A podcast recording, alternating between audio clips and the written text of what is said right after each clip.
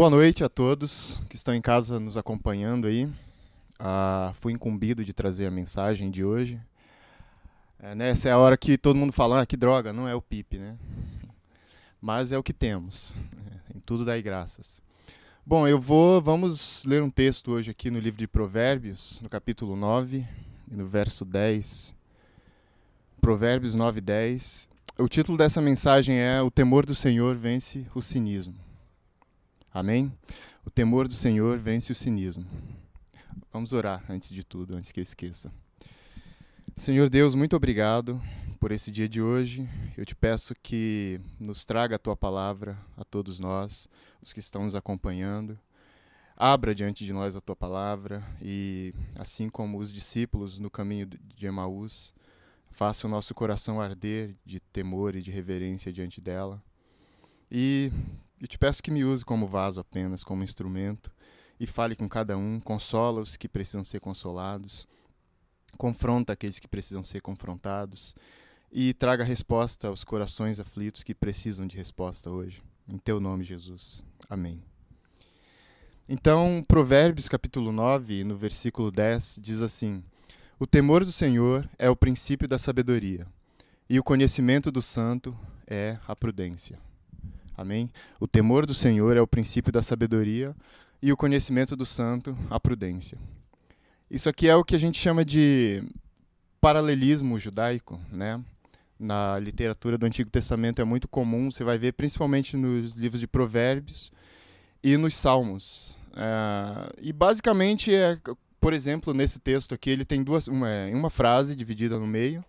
Ele fala que o temor do Senhor é o princípio da sabedoria, vírgula o conhecimento do santo é a prudência, ou seja, ele fala a mesma coisa de duas formas diferentes, ele enfatiza de uma maneira diferente. Né? O temor do Senhor e, e o conhecimento do santo, o santo aqui é o Senhor Deus, né? E a sabedoria e a prudência também, pode dizer que viver sabiamente e viver com prudência são a mesma coisa. E o outro texto, o outro versículo, é em Salmos 128 e no versículo 1 para quem está acompanhando aí, Salmo 128, 1. Diz assim: Bem-aventurado aquele que teme ao Senhor e anda nos seus caminhos. E aqui também é basicamente a mesma coisa, um paralelismo também.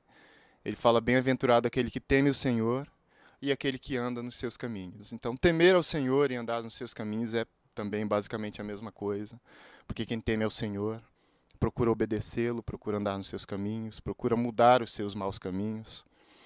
E é sobre isso que nós vamos falar hoje, né? Sobre o temor do Senhor. E se a gente quiser definir o que é temor do Senhor, é exatamente isso mesmo, né? É temer a Deus. Mas é, dá ser, pode ser visto de duas óticas diferentes. É, para o descrente, temor do Senhor significa medo de Deus mesmo, né? É, a pessoa que não teme a Deus, que não crê no seu nome, que não obedece, que não serve, ela deve ter medo de Deus, e com razão, né? Porque Deus é aquele que que dá vida e também aquele que tira. Deus é aquele que salva, mas também aquele que tem poder para condenar por toda a eternidade. É, e para aqueles que creem, para nós que cremos, significa respeito e reverência. Né? A, a, palavra temor, na verdade, é, é, amor a Deus, só que você ama com o respeito que, com a reverência que Ele merece. Amém? E como de praxe, eu dividi a mensagem em três pontos, né? Que é de lei, é sagrado já, mas para fins didáticos, né, para facilitar para mim mesmo, na verdade. O primeiro ponto é: temer a Deus é viver sabiamente. Né? Então, ali em Provérbios, ele começa dizendo que o temor do Senhor é o princípio da sabedoria. Se você quiser ser uma pessoa sábia, você precisa temer a Deus, você precisa obedecer a Deus. E para ter uma vida sábia, de obediência, de observância dos mandamentos do Senhor, de um procedimento reto e prudente na sua prática cristã, o primeiro passo, o primeiro degrau é o temor do Senhor. Né? Quando a gente vem para Cristo, quando a gente nasce na fé, ninguém nasce pronto, ninguém nasce maduro já, né? Você se converte, aí você não sabe muito bem o que fazer, você vai pregar o evangelho, você fala um monte de bobagem às vezes para as pessoas, você briga com um monte de gente, com a sua família, você não sabe muito bem como comunicar aquilo. Você quer fugir do seu passado o mais rápido possível e, e nisso você atropela um monte de coisas. Mas, assim, aí você não sabe muito bem o que fazer a princípio, né? Mas o primeiro passo, basicamente, é esse: é você começar a temer ao Senhor e começar a obedecê-lo. Temer ao Senhor basicamente significa obedecer a Ele, que é algo que você nunca fez antes. Né? Você nasce de novo e você começa a obedecer a Deus, porque, porque antes você não obedecia, antes você não o conhecia. Então, o primeiro degrau da escalada da vida cristã é esse: é começar a temer ao Senhor, para se tornar alguém sábio, se tornar alguém maduro e prudente. Viver sabia, sabiamente é obedecer, e ele nos chamou para nos tornarmos parecido com, parecidos com Cristo, manifestando os frutos do Espírito Santo. E aqui a gente entra num ponto crucial. Eu quero que vocês até é, gravem bem essa informação, né? Que nós dependemos do Espírito Santo de Deus para viver sabiamente, para temer a Deus, né? Ele é quem nos traz as direções corretas na nossa prática cristã. A gente leu dois textos aí no Antigo Testamento, mas se a gente quiser trazer isso para nós que somos o povo do Novo Testamento, que somos a igreja de Cristo, é, a gente tem que, não tem como a gente fugir disso. A gente tem que falar do Espírito Santo de Deus. E aqui, para isso, Jesus nos deixou uma promessa que é muito valiosa. Em João capítulo 14, nos versos de 21 até o 26, é isso. João 14, de 21 a 26, Jesus diz assim: Aquele que tem os meus mandamentos e os guarda, esse é o que me ama. Então, isso aqui é importante. Lembre-se que temor do Senhor é amar a Deus. E é amá-lo com respeito. Não é, não é aquela ideia de amor romântico, ok? É amar a Deus, porém com respeito e com reverência. Então ele fala que aquele que tem os meus mandamentos e os guarda, esse é o que me ama. E aquele que me ama será amado por meu Pai, e eu também o amarei e me manifestarei a ele. Disse-lhe Judas, não o Iscariotes. É bom, é bom enfatizar isso aqui. De onde procede, Senhor, que estás para manifestar-te a nós e não ao mundo? Essa aqui é uma pergunta que parece óbvia, mas Judas pergunta aqui por quê, né? De onde Jesus tirou essa informação de que há de se manifestar a, a nós e não ao mundo? Porque as bênçãos e as promessas que Deus faz aqueles que temem a Ele, são, não são para o mundo todo, são só para nós. São para aqueles que o temem. Amém? Nós vamos ver isso daqui a pouco em outro texto, né? Mas ele pergunta isso, de onde, de onde vem isso, de onde, por que Jesus está falando isso? E Jesus responde no versículo 23: Se alguém me ama, guardará a minha palavra, e meu Pai o amará, e viremos para ele e faremos nele morada. Quem não ama quem não me ama não guarda a minha palavra. E a palavra que estás ouvindo não é minha, mas do Pai que me enviou.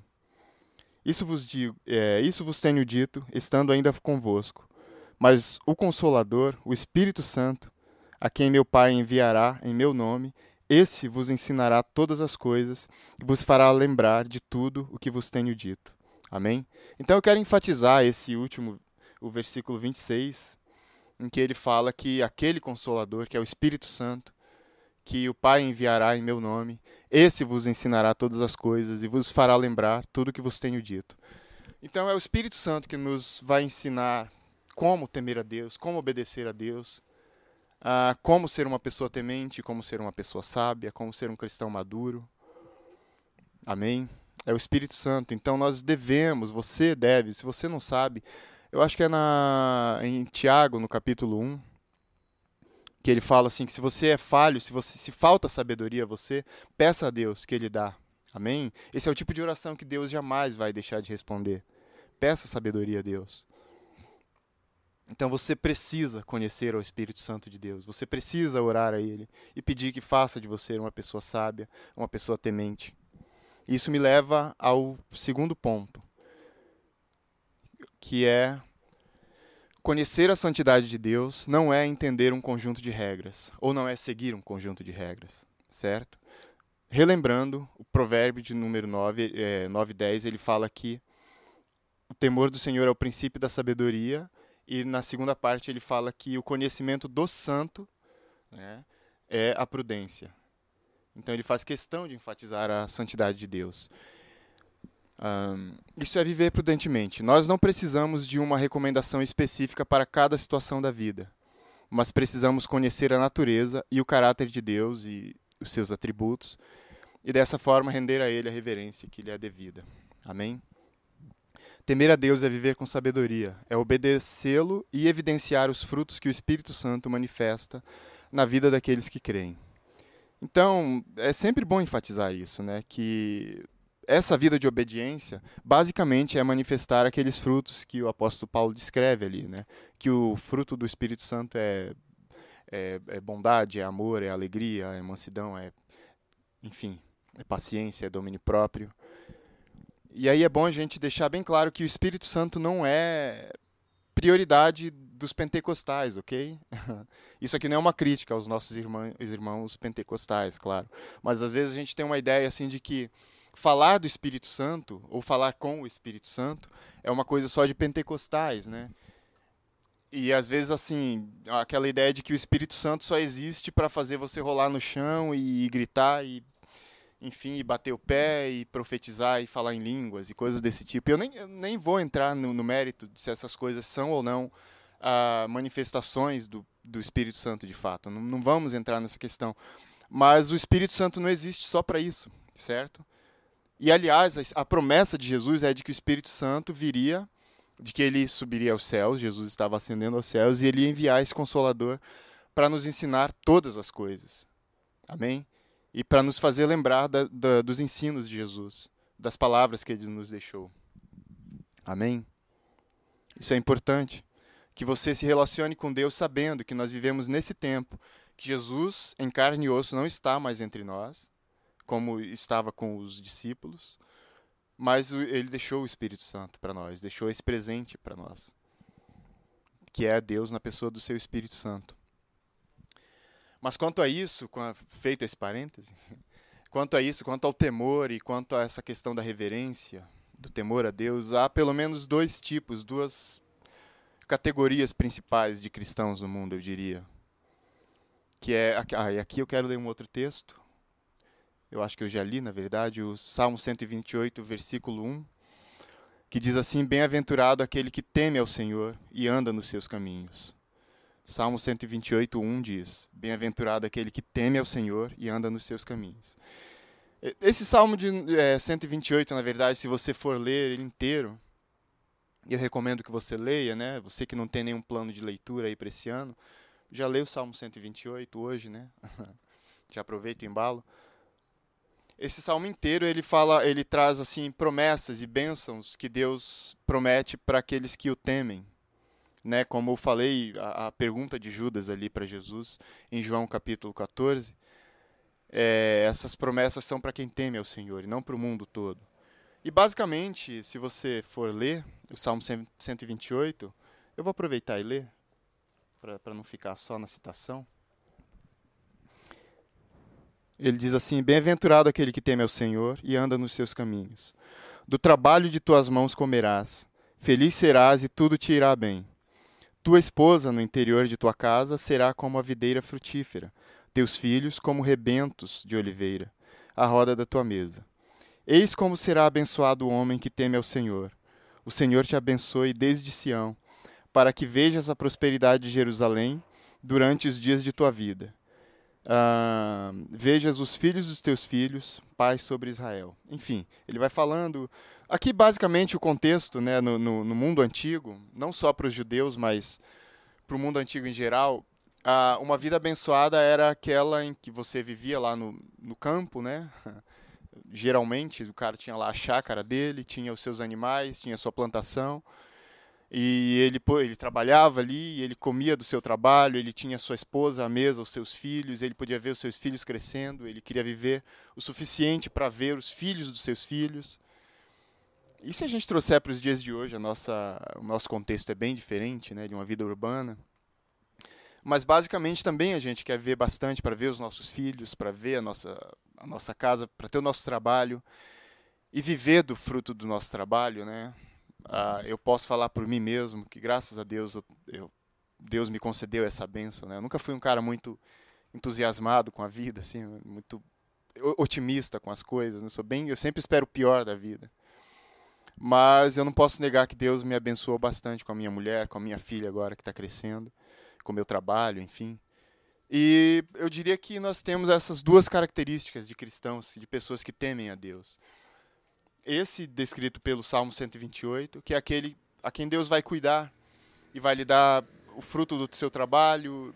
E veja que o Salmo não promete assim aquela riqueza, né, que você vai ser um cara godzilionário. Nem sei se essa palavra existe.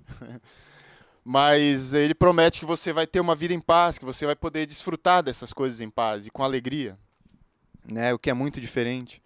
Você mesmo deve conhecer um monte de gente que é podre de rica e que tem tudo e ao mesmo tempo não tem nada, né? Não tem alegria. O próprio rei Salomão, né? Ao fim de sua vida ele tinha de tudo e ele também não tinha nada. Ao mesmo tempo ele fala que que era tudo vaidade, que ele correu atrás do vento a vida inteira, não encontrou nada. Né? E, a, e a promessa do Salmo 128 é que você vai poder desfrutar, que aquele que teme ao Senhor vai poder ter desfrutar dessas coisas. Uns vão ter mais, outros menos, enfim, né?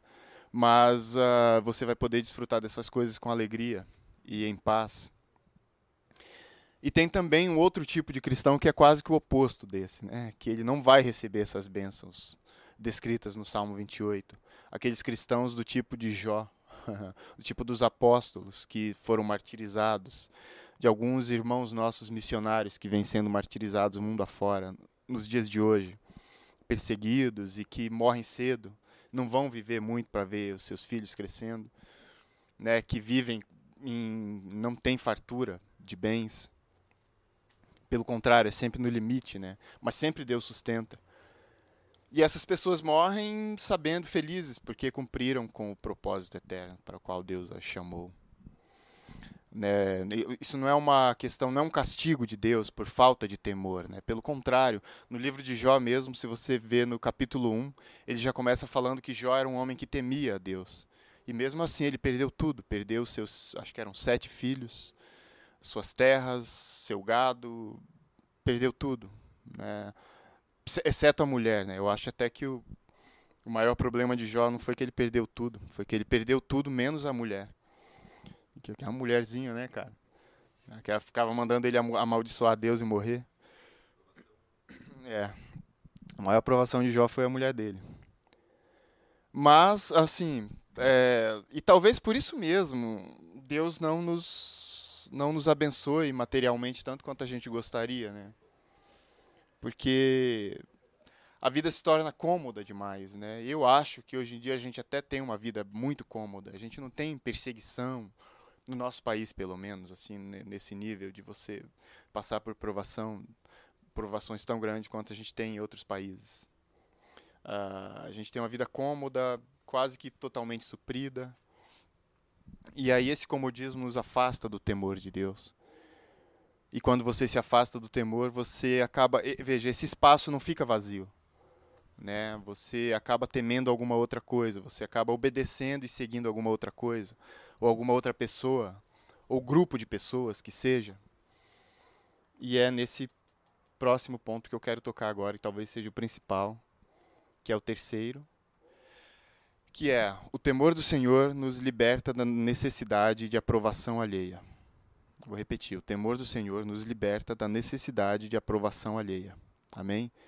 Essa aprovação alheia aqui, leia-se o temor dos homens, né? o que a Bíblia chama de temor dos homens. Quando você não teme ao Senhor, fatalmente você vai temer a algum grupo de pessoas, alguém, um, enfim, qualquer outra coisa, você mesmo, a, a aprovação da sua família, dos amigos, seja lá o que for. A nossa vida cômoda nos leva ao cinismo, sabemos que somos salvos e permanecemos nesse lugar confortável de não tentar melhorar, né? de não tentar nos santificar, enfim, de obedecer a Deus, de seguir aquilo que Ele tem nos direcionado né? para melhorar na nossa vida, na nossa caminhada cristã. E você acaba nivelando a sua conduta pelo nível, pelo padrão mais baixo. Né? Muitas das vezes pela simples necessidade de pertencer ao grupo. E, e, é isso aqui que eu quero enfatizar. Não é o temor dos homens, no sentido de que você foi ameaçado, eu, eu neguei a Cristo porque eu fui ameaçado, né, com uma arma na cabeça. Não, você simplesmente nivelou seu comportamento pelo nível mais baixo uh, ah, para agradar o grupo. Né? É, eu, eu diria que a gente tem o nosso nível, nosso padrão muito baixo, muito rebaixado nos dias de hoje. Você vê que os nossos cultos sempre começam com 15, 20 minutos de atraso, em qualquer igreja que você for, porque as pessoas não chegam no horário. Começa com 3 minutos de atraso, daí vai para 5, vai para 10, vai para 15, 20 minutos. Quando você vê, o culto começa meia hora depois, porque as pessoas não chegam no horário. E assim a gente vai se nivelando por baixo. É, eu estou citando um exemplo bobo aqui. Qualquer coisa que você queira. Os nossos padrões de namoro, por exemplo. E é com vergonha que a gente tem que reconhecer isso. acho que a maioria das igrejas é assim. As pessoas começam fazendo de tudo, vivendo como casados. Né? E por quê? Porque depois a gente vai casar mesmo. É mais ou menos esse o pensamento, né? Como se o casamento, depois que você coloca a aliança, ele justificasse e cobrisse tudo de ruim, tudo de errado que você fez no passado. E não cobre. Continua sendo pecado. Você tem que se arrepender deles. Se você está vivendo nessa situação, você tem que se arrepender e pedir perdão a Deus e tentar dar um novo rumo para a sua vida. Amém?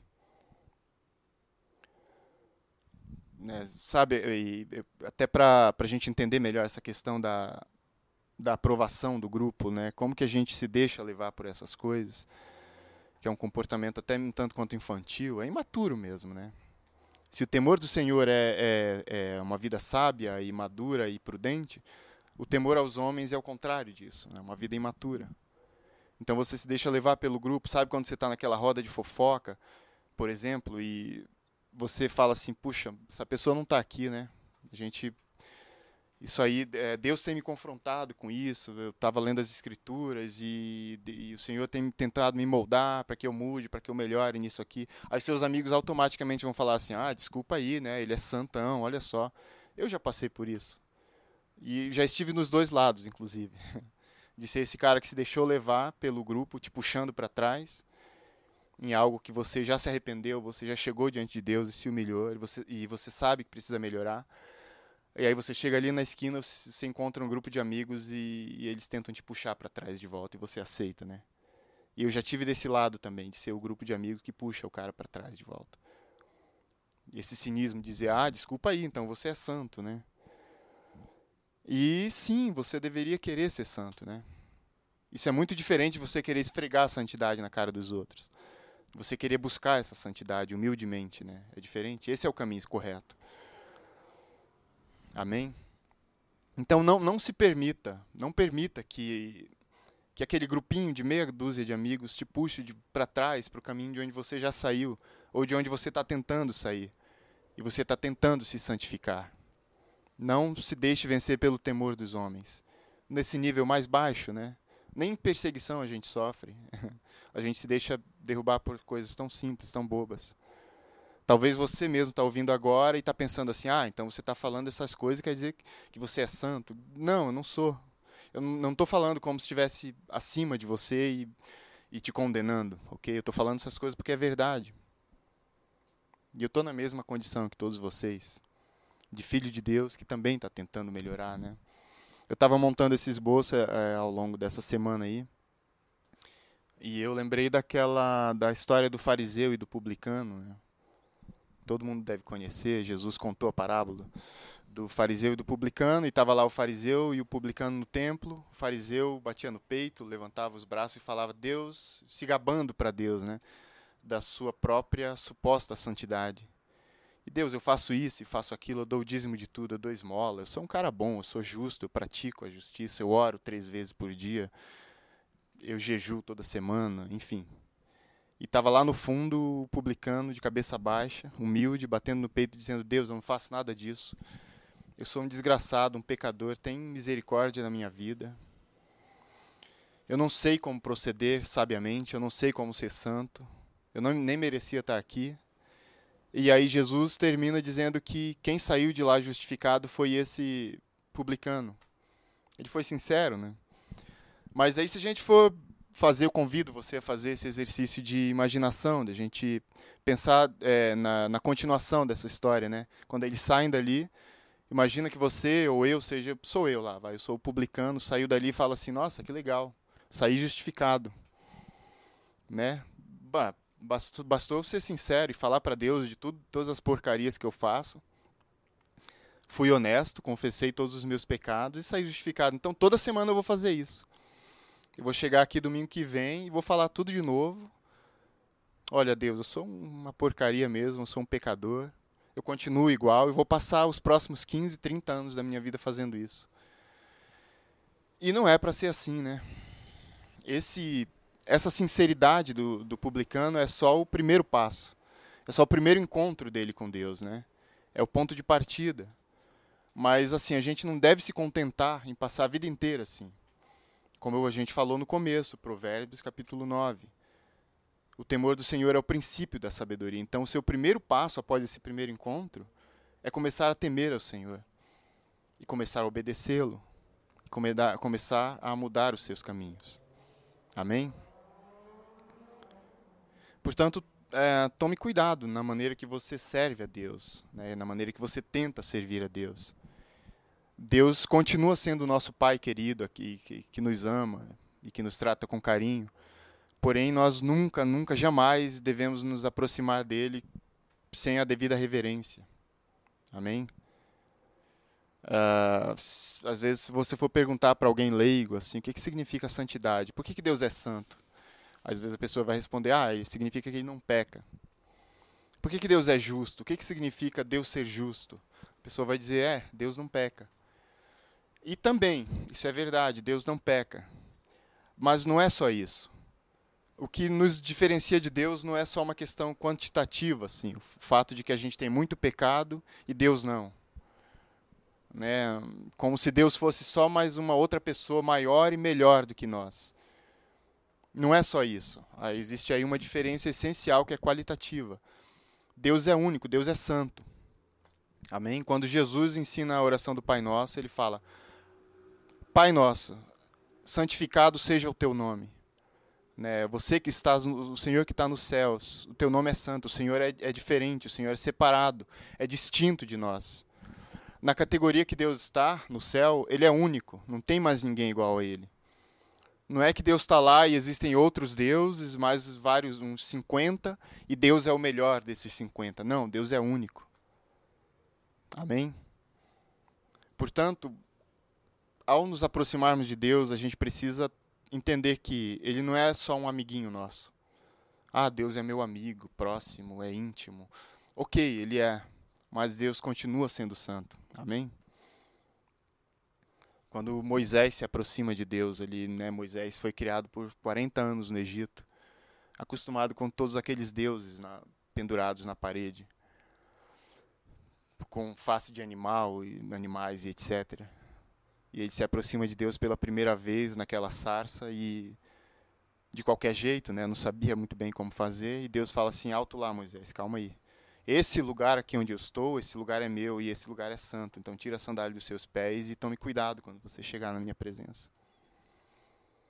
Então, nós que estamos aqui hoje na igreja, né, nós que somos neotestamentários, que somos pós ressurreição de Cristo, que somos templo do Espírito Santo, a gente precisa reconhecer o no nosso lugar nessa relação com Deus.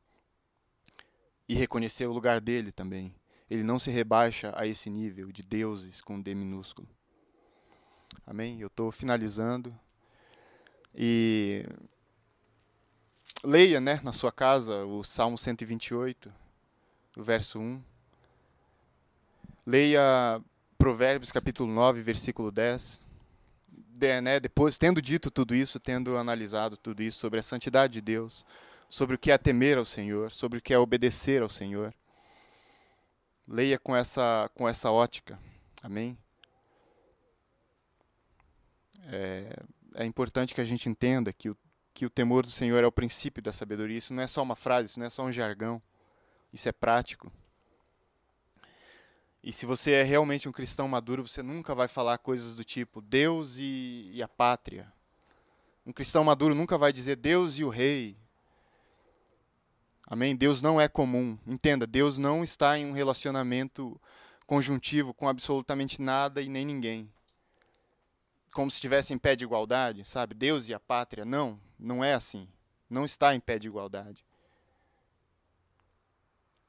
Não confunda Deus com você mesmo, nem com seus amigos, ou com seus ídolos, ou com as pessoas que você admira.